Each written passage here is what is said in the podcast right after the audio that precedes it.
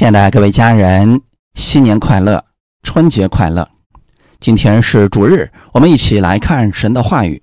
今天我们来看出埃及记四十章一到二节。我们分享的题目叫“正月全新的开始”。出埃及记四十章一到二节，耶和华小谕摩西说：“正月初一日，你要。”立起帐幕，阿门。我们一起下来做一个祷告，天父，我们感谢赞美你，谢谢你开始我们新的一年，也谢谢你开始我们新的一周的生活。无论是新年还是新的一周，我们也愿意立起帐幕，以心灵和诚实来敬拜你。借着今天这样的话语。加给我们信心和力量，让我们与世人不同。我们以教会为中心而生活，以神的话语为我们生命的中心。借着今天的话语，更新我们的心思意念，让我们学习领受真理而生活，带着信心和智慧，在生活当中更多的认识你。奉主耶稣的名祷告，阿门。今天我们透过以色列百姓来看我们当下的生命历程。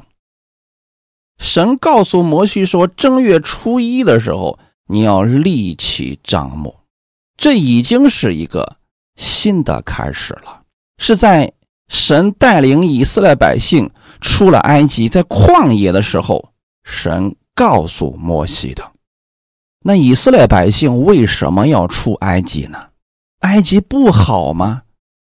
当初他们的祖先雅各就是因为在迦南地过不下去了，遇到饥荒了，所以他们才去的埃及，并且因着约瑟的缘故，他们住在埃及最好的地。如果他们现在的生活非常的舒适，他们不可能要离开埃及。那事实的情况到底是什么呢？出埃及记第二章二十三到二十五节，过了多年，埃及王死了，以色列人因做苦工，就叹息哀求，他们的哀声达与神，神听见他们的哀声，就纪念他与亚伯拉罕、以撒、雅各所立的约，神看顾以色列人，也知道。他们的苦情。以色列人的祖先约瑟，原来做了埃及的宰相，在埃及岌岌可危的时候，拯救了埃及，也复兴了埃及。过了多年以后，兴亡起来了，不记得这些事情了。他们只是看到了以色列人人数繁多。觉得他们非我族类，其心必异，所以想了很多方法苦待他。出埃及记第一章十一到十四节。于是埃及人派督工的辖制他们，加重担苦害他们。他们为法老建造两座积货城，就是比东和兰塞，只是越发苦害他们，他们越发多起来。越发蔓延，埃及人就因以色列人愁烦，埃及人严严的使以色列人做工，使他们因做苦工觉得命苦。无论是和泥，是做砖，是做田间各样的工，在一切的工上都严严的待他们。这就是以色列百姓他们现在的处境。埃及人因为看到他们住在埃及最好的地上，又不是自己本族的人，就觉得这些人有一天可能会起来联合仇敌去攻打他们。但这一切都是他们的猜测。于是埃及人用各种的诡计苦待以色列百姓，用了很多的方法，终于牢笼了他们。让以色列百姓成功的成为了他们的奴隶，为法老做苦工。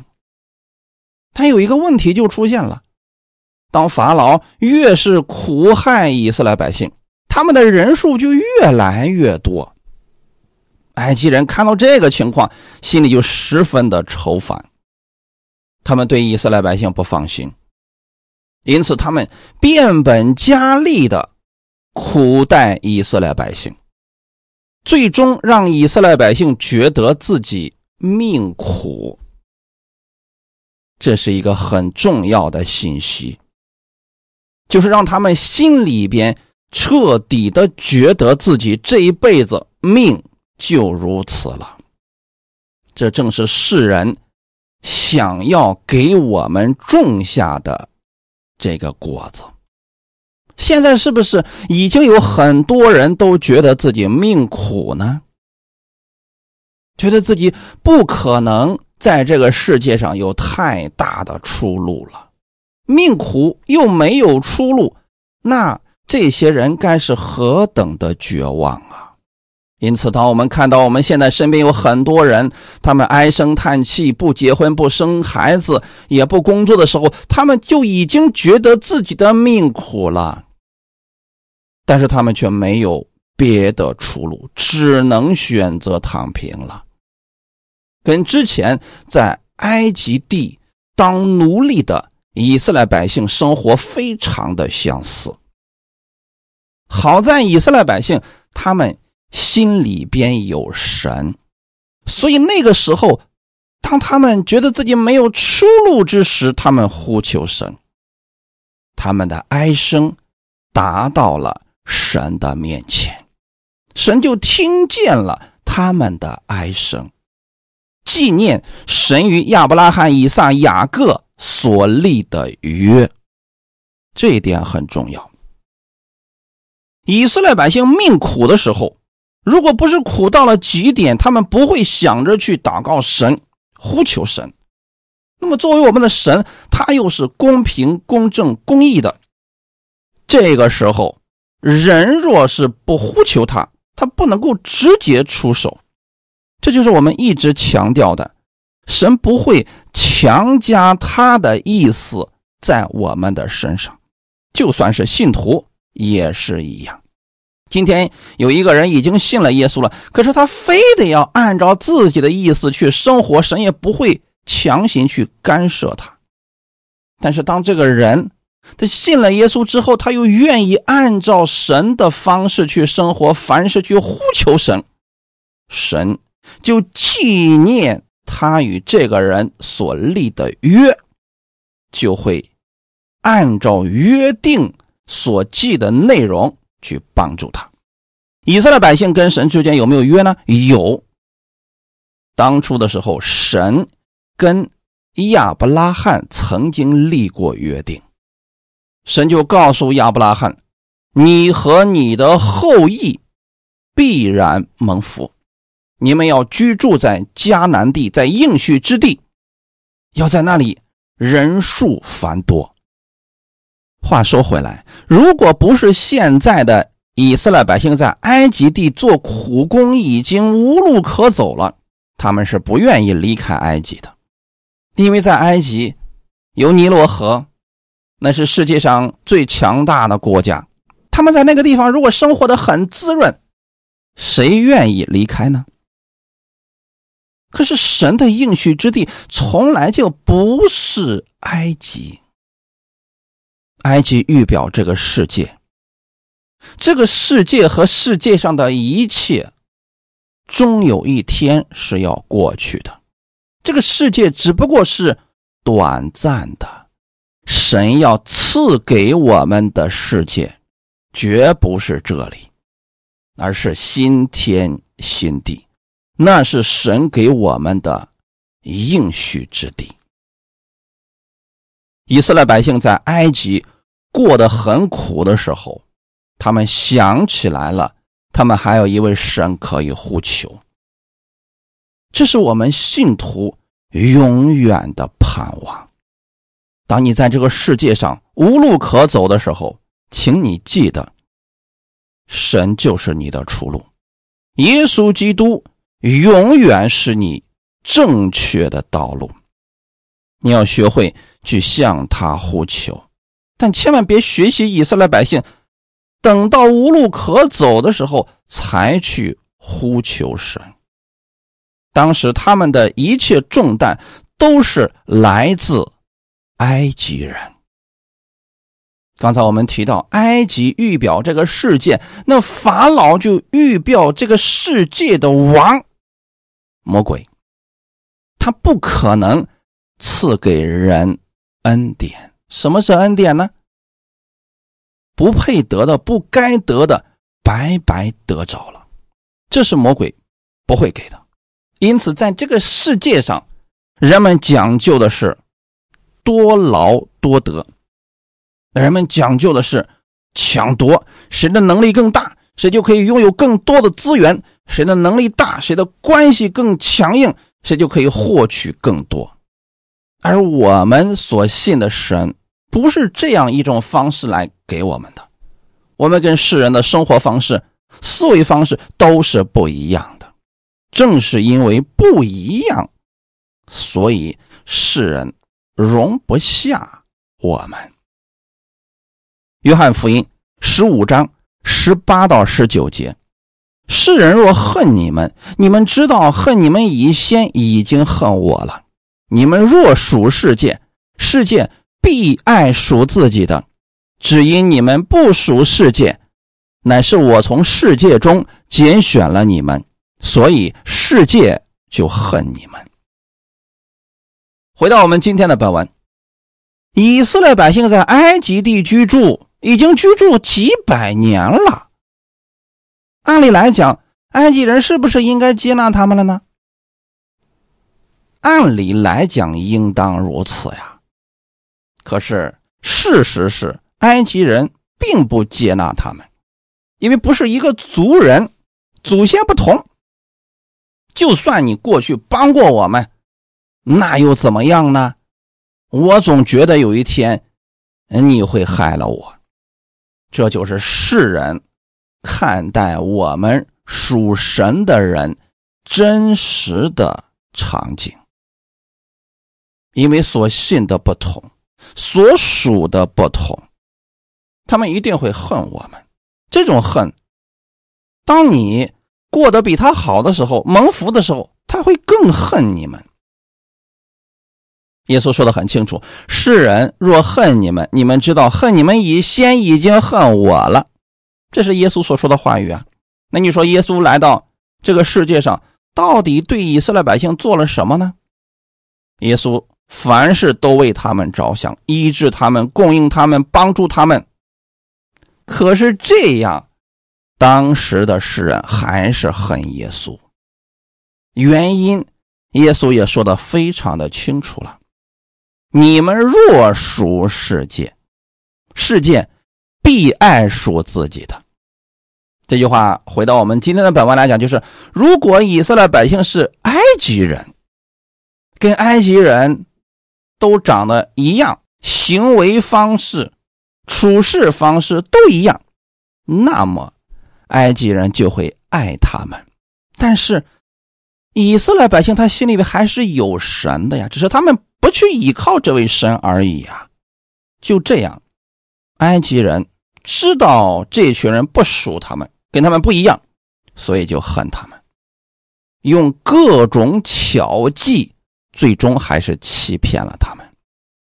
以色列百姓当然不是法老的对手，实力相差太大，最终他们沦为奴隶，像韭菜一样被收割，一代又一代，但是又无可奈何。当他们的叹息哀求达到神面前的时候，神听见了，就开始。拯救他们出埃及。出埃及包括两个方面：第一，人出埃及，当他们人出了埃及之后，那么自然就不用再当法老的奴隶了；第二，心出埃及，就是心思意念都要跟埃及人完全不同。过去他们在埃及生活几百年，已经有很多想法接近埃及人，但他们始终不是埃及人。神希望以色列百姓出埃及，人和心都出埃及，过一种全新的生活。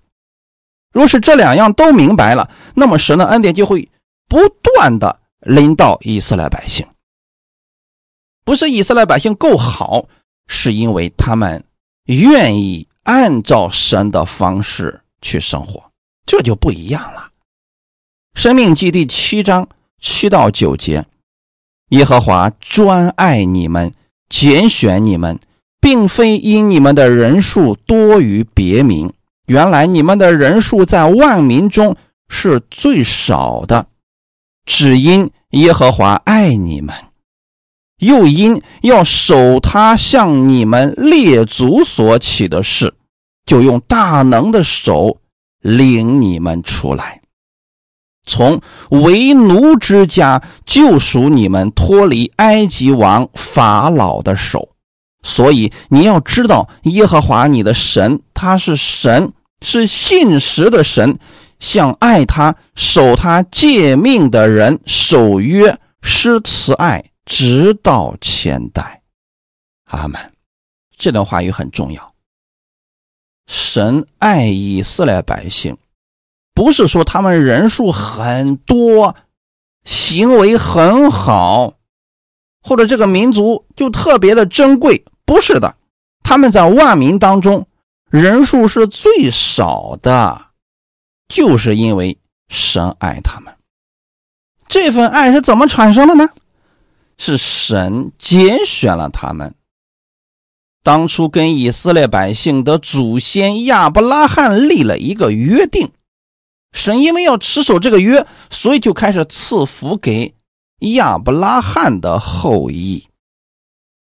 那你知不知道，在你信耶稣的那一刻，你也是亚伯拉罕的后裔呢？如果你现在在埃及地，也就是在这个世界上，你也觉得自己很命苦，你也觉得自己像奴隶一样没有出路，处处碰壁，是时候改变自己了。不要再向埃及人学习了，不要再向世人去学习了，他们可能会增加你更多的忧虑，他们会给你灌更多的迷魂汤。让你觉得你有希望，让你去走他们给你所预备的路，但实际上那就是一条死路啊！以色列百姓如果不是走到头无路可走了，他们不会清醒的。今天的我们要以以色列百姓为我们的警戒。如果你在这个世界上，你不去依靠神。但是你又相信神，这是很可惜的事情啊！就像以色列百姓，他们明明是有神的，可是最终他们过成了奴隶的样子。好在在他们无路可走的时候，他们呼求神，神把他们从为奴之家救出来了，脱离了埃及王法老的手，靠他们自己。走不掉的。那神救他们，就是因为神是守约、施慈爱的神，神是信实的神。因为跟亚伯拉罕立过约，所以当亚伯拉罕的后裔向他呼求的时候，神就要拯救他们。阿门。虽说这个结局是以色列百姓自己造成的，他们如果。凡事上像约瑟一样依靠神，绝不可能混到这个样子。但是呢，尽管他们成为了奴隶，当他们呼求神的时候，神没有看不起他们，依然拯救他们，依然要施慈爱给他们，因为神是好的，神是守约施慈爱的神。这就是你所信的耶稣基督啊。他是这样一位好的主啊，他多么期待你能够去依靠他、仰望他，而不是看这个世人怎么生活，你去效法世人。神的方式是更好的。阿门。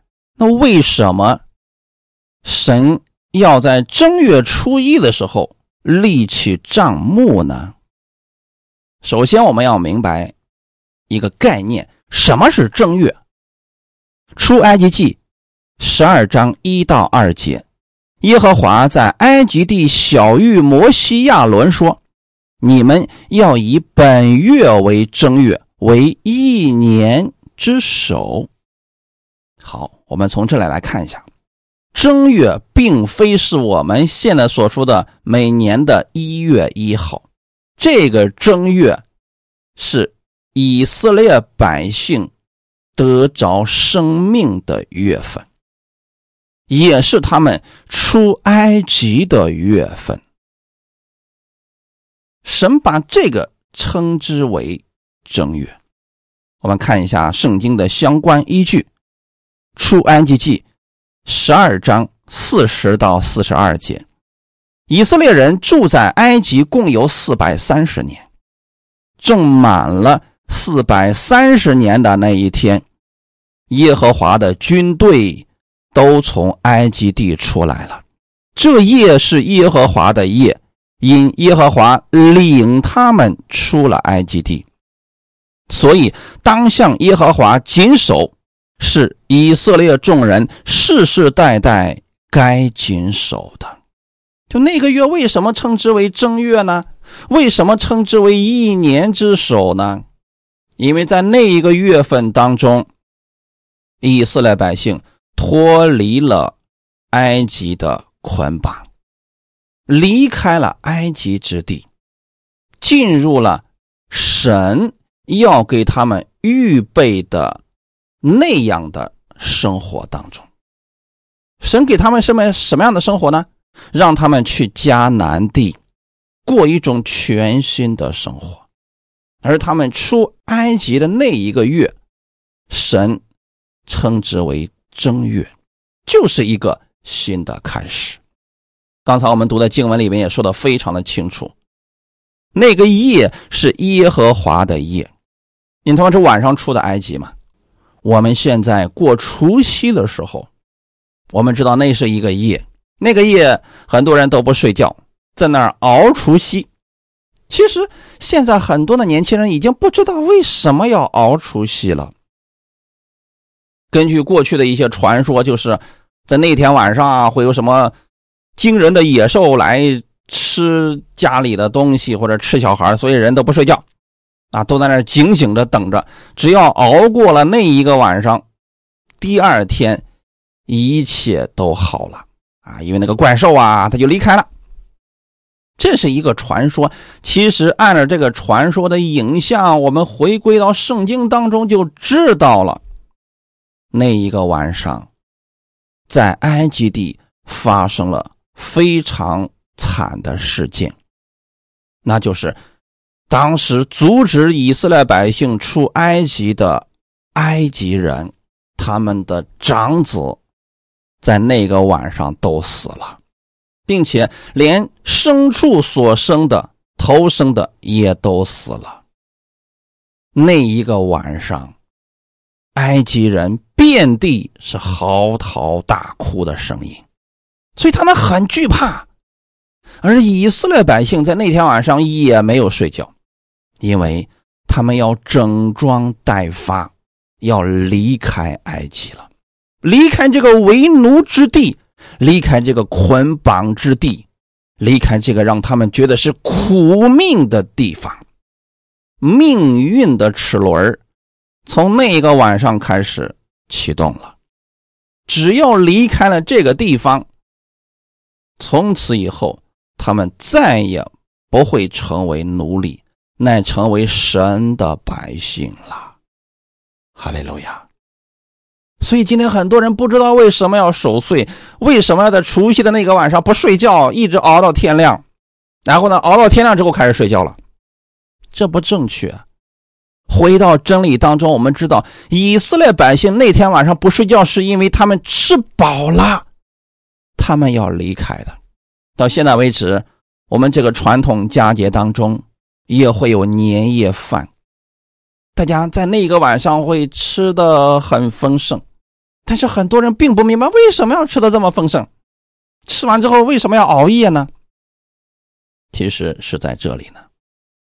以色列百姓那天晚上吃着羔羊的肉，这要给他们的身体增加力量，然后他们要离开埃及了。这就是除夕之夜。对于当时的埃及人来讲，那是一个杀戮之夜，他们永世难忘啊。但对于当时的以色列百姓来说，那是拯救之夜。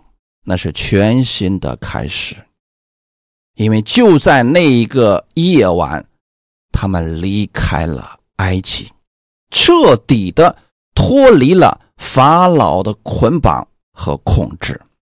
神把他们出埃及的那一个月称之为正月，是全新的开始，是神纪念百姓。日子的开始，之前他们所过的日子，神不纪念了。这也是神祝福日子的开始，之前痛苦的日子结束啦。同时，这也是神带领百姓开始新生活的日子。因此，在摩西按神的要求制作好了会幕的各样器具之后。神就让摩西在正月初一的时候把会幕立起来。会幕就是神与人连接的地方。你说人在这个世界上怎么能够遇见神呢？你又找不着他，但人又需要神的带领和指引，因此会幕就产生了。会幕里边，神的荣耀充满了。神要在会幕当中赐福给以色列百姓，赦免百姓的罪，赐福给以色列百姓，也从未离开过他们。从他们离开埃及归给神开始，他们就以会幕为中心而生活。我们读出埃及记时可以看出来，所有的以色列支派都围绕在会幕的周围安营，中心就是会幕。如果从高空来看，那就是一个巨大的十字架，而在十字架的交汇之处，就是会幕。在会幕当中。每年都会有牲畜的血进到会幕当中，神透过牲畜的血遮盖以色列百姓的罪，然后赐福给他们。今天在世界上的教会也是如此，教会是神所建立起来的。是耶稣用宝血所赎买回来的一群人，这群人已经不属于这个世界，乃归给基督，成为了新造的人。虽然我们人还生活在这个世界上，我们也会守这个世界的律，但我们的身份却是天国里的人。我们的一切供应不是看这个世界。乃是看神给我们的供应，就如同以色列百姓在旷野，他们的供应不是来自于这个世界，乃是来自神的属天供应。在旷野没有水，神供应给他们；没有吃的，神供应给他们。他们样样都没有缺乏，并且是丰盛有余。神的话语就是属神之人生活的标准。今天，如果我们能学会在这个世界上，我们凡是去依靠神、按神的真理而生活，就算你在旷野，神的供应也绝对不会减少的。当摩西立起会幕之后，各样的献祭就正式开始了。那他们为什么要献祭呢？出埃及记十三章十一到十六节，将来耶和华照他向你和你祖宗所起的誓，将你领进迦南人之地，把这地赐给你。那时你要将一切投生的，并牲畜中投生的归给耶和华。公的都要属耶和华，凡头生的驴，你要用羊羔代赎；若不代赎，就要打折他的颈项。凡你儿子中头生的，都要赎出来。日后你的儿子问你说：“这是什么意思？”你就说：“耶和华用大能的手将我们从埃及为奴之家领出来，那时法老几乎不容我们去。”耶和华就把埃及地所有投生的，无论是人是牲畜，都杀了。因此，我把一切投生的公牲畜献给耶和华为祭，但将投生的儿子都赎出来。这要在你手上做记号，在你额上做经文，因为耶和华用大能的手将我们从埃及领出来。阿门。为什么他们要献祭呢？这里边提到了一个重要的事情，就是神告诉以色列百姓，将来你们进入迦南地之后，得那地为业，你要将一切投生的，并牲畜当中投生的归给耶和华，公的都要归给耶和华。如果不这么做，那祝福就没有了呀。当然了。可能后来的人就不明白这个事情了，所以他要向自己的子孙后代解释，他们为什么要把头生的献给神。这个很关键。什么是头生的呢？比如说，人生了第一个儿子，这就属于头生的；动物生的第一个，这就也是属于。头生的，这些都要献给神，因为神是公义的嘛。当时在埃及地的时候，埃及人投生的和牲畜投生的都被击杀了，而以色列百姓的没有被击杀，是因为羔羊的血代替了他们。因此，今天当我们在这个世界上生活的时候，特别是新年的时候，你为什么要在正月初一的时候向神去礼拜呢？这是一年当中的第一天，你把这个头生的献给神，这是你心里边尊主为大。也的确，很多地方在正月初一的时候，他们都会举行礼拜。纪念神、敬拜神、听真理，这是一个新的开始。过去人们是不做这些事情的。正月初一的时候，人们都出去玩去了。可当他们信了耶稣之后，他们在正月初一的时候向神献祭，因为他们知道这是一个新的开始。所有的祝福都是从神而来的。哈利路亚。同时呢，他们也会去敬拜神，过礼拜生活。什么是礼拜生活呢？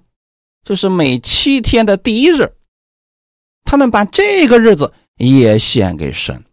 在每周的第一天的时候，他们聚集在一起敬拜神、唱诗歌、听真理。这也是把那一日献给了神。这就是信徒与世人不同的地方啊！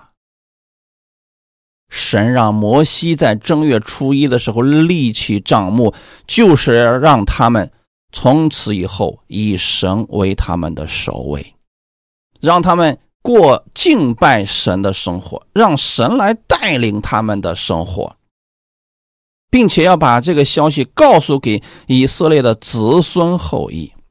要在你的手上做记号，在额上做经文，就是要纪念神用大能的手将他们从埃及领出来。如果不是神的救赎，他们所有的人不可能脱离埃及的。我们每年在正月的第一个礼拜敬拜神，纪念神他的成就，这也是我们需要去默想、需要去思想的部分。哈利路亚！从以色列百姓离开埃及之后，神就带领他们过新的生活，这就是一种新的生活。阿门。如果作为信徒而言，我们的生活跟世人没有任何区别，那我们里面的信仰生命也会打折的。就是你很多时候遇到事情，你不会去依靠神的。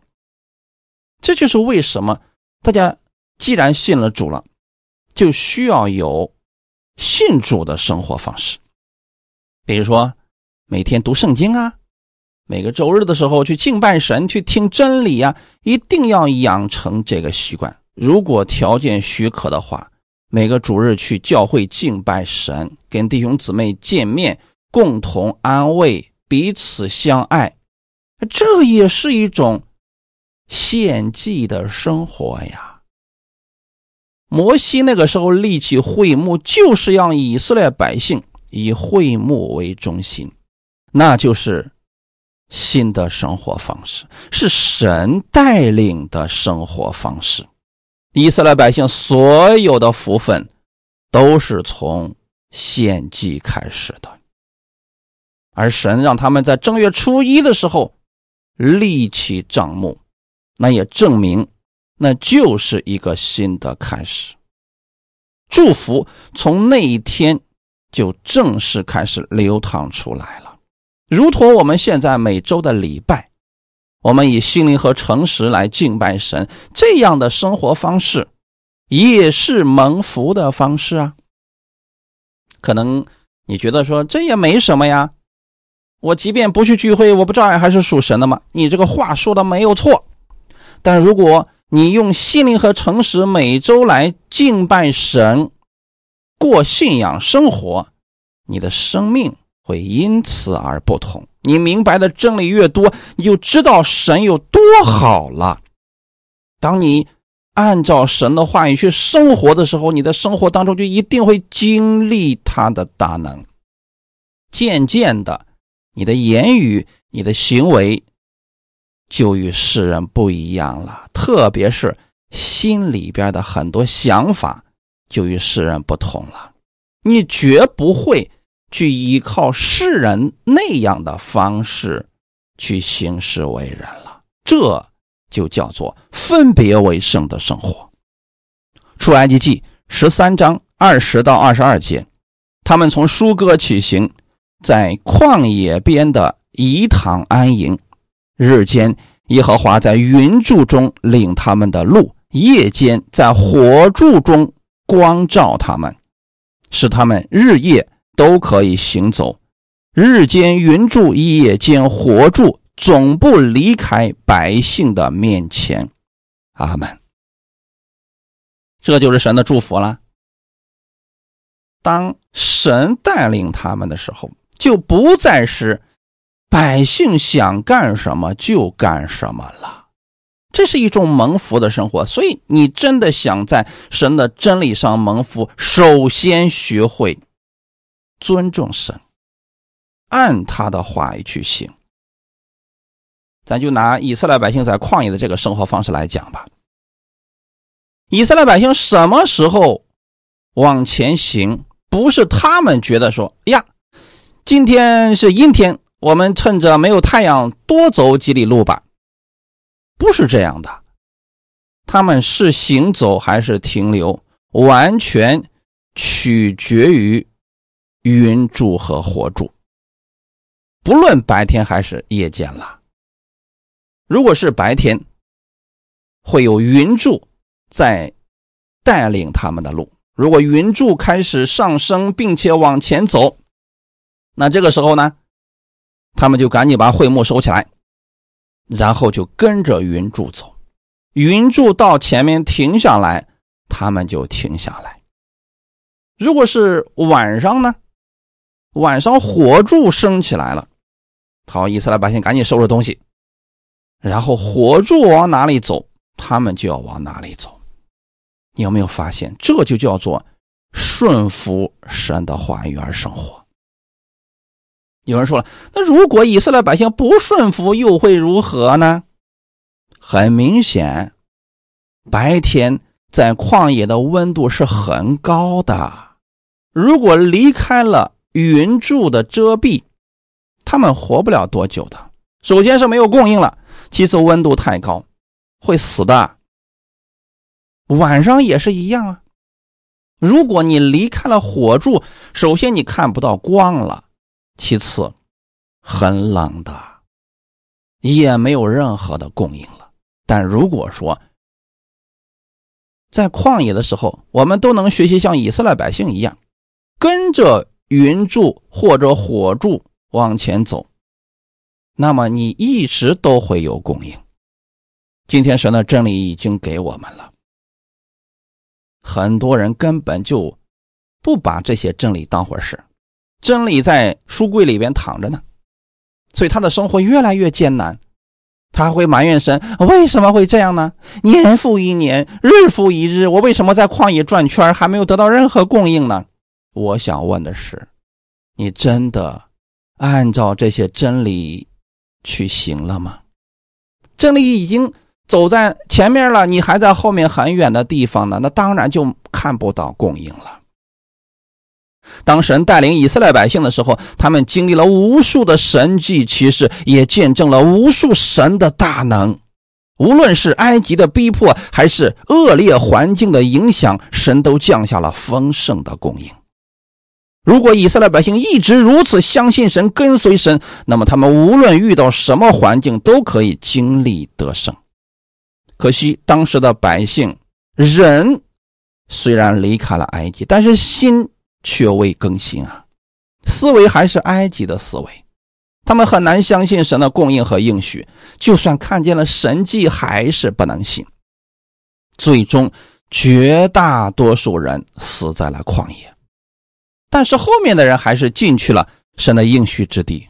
如果今天很多信徒没有看到以色列百姓的失败，就很容易走他们的路。现在我们可以试想一下：如果我们没有信耶稣，那么我们每次过年对世人而言是什么呢？不过是一次重复的开始。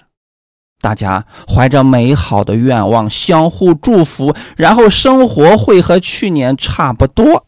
结局也相差不大，那么这样的年又有什么意义呢？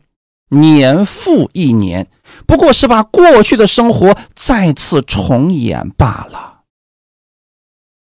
但是，如果你是像以色列百姓一样出埃及了，那么正月不仅是一个新年的开始，更是新生命的开始，也是。新生活的开始，你虽然也会经过旷野，但有神与你同在，他会供应你，会保护你。只要你相信他，按他的话语行，以信心跟随即可。无论遇到什么难处，他都会帮助你安然度过。你最终必然会进入应许之地。就算敌人很强大，城池很坚固，神的方法会很简单，让你经历得胜。愿你新的一年活出新造之人的样式，忘记埃及，要多思想神的应许，那比埃及能给你的好上百倍，会使你。福杯满溢，丰盛有余。我们看一段经文，《以弗所书》第四章十七到二十四节，《以弗所书》第四章十七到二十四节。所以我说，且在主里确实的说，你们行事不要再向外邦人存虚妄的心行事。他们心地昏迷，与神所赐的生命隔绝了，都因自己无知，心里刚硬，良心既然丧尽，就放纵私欲，贪行种种的污秽。你们学了基督，却不是这样。如果你们听过他的道，领了他的教，学了他的真理，就要脱去你们从前行为上的旧人。这旧人是因私欲的迷惑渐渐变坏的，又要将你们的心智改换一新，并且穿上新人。这新人是照着神的形象造的，有真理的仁义和圣洁。我们看保罗对我们的劝勉。保罗说，他在主里确切的讲，非常确定的讲这个事情，那就是我们特别要注意的，因为很多人都会忽略掉这一点呐。你们行事不要再向外邦人存虚妄的心行事。今天有太多的人信了耶稣了，可是他们的行事为人、心里的想法和不信的人差不多。那这些外邦人指的就是不信的人呢？他们是存着虚妄的心行事。你想，一个人他不信耶稣，他又不知道天国。那他所有的心思都在哪里呢？都在这个地上，为了多赚一点，为了过得更好一点，不择手段，用尽各种心机去做这样的事情，这不就是世人吗？因为他们没有别的路啊，也没有别的盼望。十八节这里说的很清楚，他们心地昏迷，与神所赐的生命隔绝了，他们跟神的生命是没有关系的，不认识神。更好的生命，所以他就认为这个世界上已经最好的了，我就在这个世界上要多赚一些。其实，在神看来，这是一种无知啊！正是因为他们的这种无知，让他们得不着神的生命。因此，我们会发现，在这个世界上，他们过得非常滋润的那些人，他们很难信耶稣，因为他觉得这个世界已经很好了呀，我干嘛去信你那个耶稣啊？反而是有很多的人走到尽头了，无路可走了。那个时候，人更容易信耶稣。我不是说啊，过得富足的人他们不会信耶稣，只是比较难而已。财主进天国确实挺难的，因为他们在这个世界上得着的东西、得着的资源、人脉、各种好东西，他们都已经得着了。在他们这些人的心里面，觉得天国无非是。啊，给我一种精神上的寄托而已啊！我在物质上已经很丰盛了呀。但是神给我们的可不是这些呀，神要赐给我们的是丰盛的生命啊。世人他没有神的这种生命的时候，他就是在这个世界上为了自己而活的。所以十九节这里说的是：良心既然丧尽，就放纵私欲，贪行种种的污秽。所有的世人，无论是穷人还是富人，都是这个结局啊，放纵私欲嘛，贪行种种的污秽。可我们不一样啊。二十节说：“你们学了基督，却不是这样。”现在是新的一年的开始，我也愿意我们弟兄姊妹从心里边要认定。我们是基督的门徒，我们跟世人不一样，我们不在埃及，不像埃及啦。他们，我们的心里边一定要知道，我们是属于天国的人，我们是神的儿女。从心里边要知道，你是属于基督的，你是新造的人。你们已经听过了基督的道。领了他的教训，学了他的真理，那就要如何呢？把心里所学的，要把它活出来。活出来需要什么？需要信心。领受的时候是按照信心去领受，活出来的时候依然需要信心。在生活当中，当这份信心被彰显出来的时候，那就是智慧了。阿门。既然我们是新人，那就要脱去从前行为上的旧人。什么是行为上的旧人呢？我们看在旷野当中的以色列百姓，摩西把帐幕都立起来了，献祭各样都已经预备好了。可是呢，以色列百姓在旷野当中遇到了问题，他们还是埋怨神。那你说会幕干什么用啊？那些云柱火柱，那不就是神的彰显吗？为什么不去祷告神、呼求神，反而要去埋怨呢？他们过去在埃及当奴隶的时候，遇到苦难、遇到各样不好的事情，就是埋怨。可现在呢，跟从了神，听了摩西的这些真理，还是埋怨。这个就是说，他们并没有脱离过去旧人的思维。人虽然出了埃及，可心并没有被更新呢。如果不更新这些，这些想法会败坏我们的，会让我们对神越来越厌恶的。所以，以色列百姓后来是不是也埋怨神，觉得神？欺骗他们，不应该把他们带出埃及，是让他们死在旷野了呢。我们不能这样，要将你们的心智改换一新。你要透过基督的眼光去看待你自己，要用神的应许来看你自己，这是神要给你的。不要思想这个埃及太多的事情，想的越多就想回去了。但是你想回去，他就给你了吗？他不会给你的。所以你要知道你是新人，并且要穿上新人，就把基督的话语穿在自己的身上。你要知道，这个新人他是照着神的形象造的。他们不是你努力的要成为基督的样式，是你穿上基督的外袍，你就能过成基督的样式了。怎么穿呢？每天不断的用真理。用话语来更新我们自己，说这就是神要赐给我的，这就是神眼中我的真实的样子。阿门。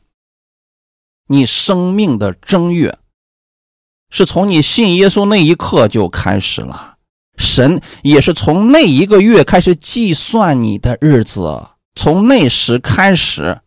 如果你在凡事上依靠基督的话语，你的生活就必因此而改变，越来越好。每年的正月初一都是新的恩典的开始，不再是重复的，而是新的、更好的恩典的开始。神要赐给我们的祝福和恩典不重样的。阿门。你会以礼拜开始新的一年。你会以礼拜开始新的一周，每天都可以经历他的恩典，这就是恩上加恩的生活。愿我们弟兄姊妹都能够经历如此丰盛的恩典。我们一起来祷告，天父，我们感谢赞美你，谢谢你今天借着这样的话语，让我们开始新的一年。是的，我们的正月早已经开始了。这是新的一年正月的开始，也是一个全新的开始。不管这个世界怎么样改变，我知道在你的里边，我有充足的盼望，因为你会带领我，就像你带领以色列百姓在旷野一样，你会给我丰盛的供应。我不惧怕前面的路，我愿意依靠你的话语，跟随你的真理。我也期待这一年当中，我会更多的经历你的美好。感谢赞美你，一切荣耀都归给你。奉主耶稣的名祷告，阿门。新的一年的开始，我们一起来领受圣餐。请举起你手中的饼，奉主耶稣基督的名，将这饼分别为圣。从此刻开始，这不再是普通的饼，这乃是耶稣的身体。为我而舍的，耶稣舍下身体，是为了让我在这个世界上可以拥有他那属天的健康。不管环境会变成什么样子，不管我周围的人他们会变成什么样的，我相信耶稣的身体赐给我以后，我的身体会因此而改变，健康就会在我的里面。奉主耶稣的名，医治我身体上各样的疾病。现在以耶稣基督之名命他离开我。也感谢耶稣基督一直保守我的身体，感谢赞美你。也举起你手中的葡萄酒，奉主耶稣基督之名，将这杯分别为圣。从现在开始，这不再是普通的葡萄酒，乃是耶稣的宝血为我而流的。耶稣在十字架上流出宝血的时候，我所有的罪都被赦免了。这是一个约的开始，是新约的开始，是永远的约。这个约可以让天父一直都垂听我的祷告，不管世人如何看待我，我知道在神的眼中我是他的宝贝。无论我往哪里去，你因为是守约是慈爱的神，所以你会与我同行，你会帮助我，让我拥有你的平安和喜乐。我愿意活在这样的约中，这是新的一年，让我能有这样的心，甘心乐意的来跟随你，按照你的话语而行，以信心和智慧带领我前方的道路。感谢赞美主，一切荣耀都归给我们在天的父，奉主耶稣的名祷告，阿门。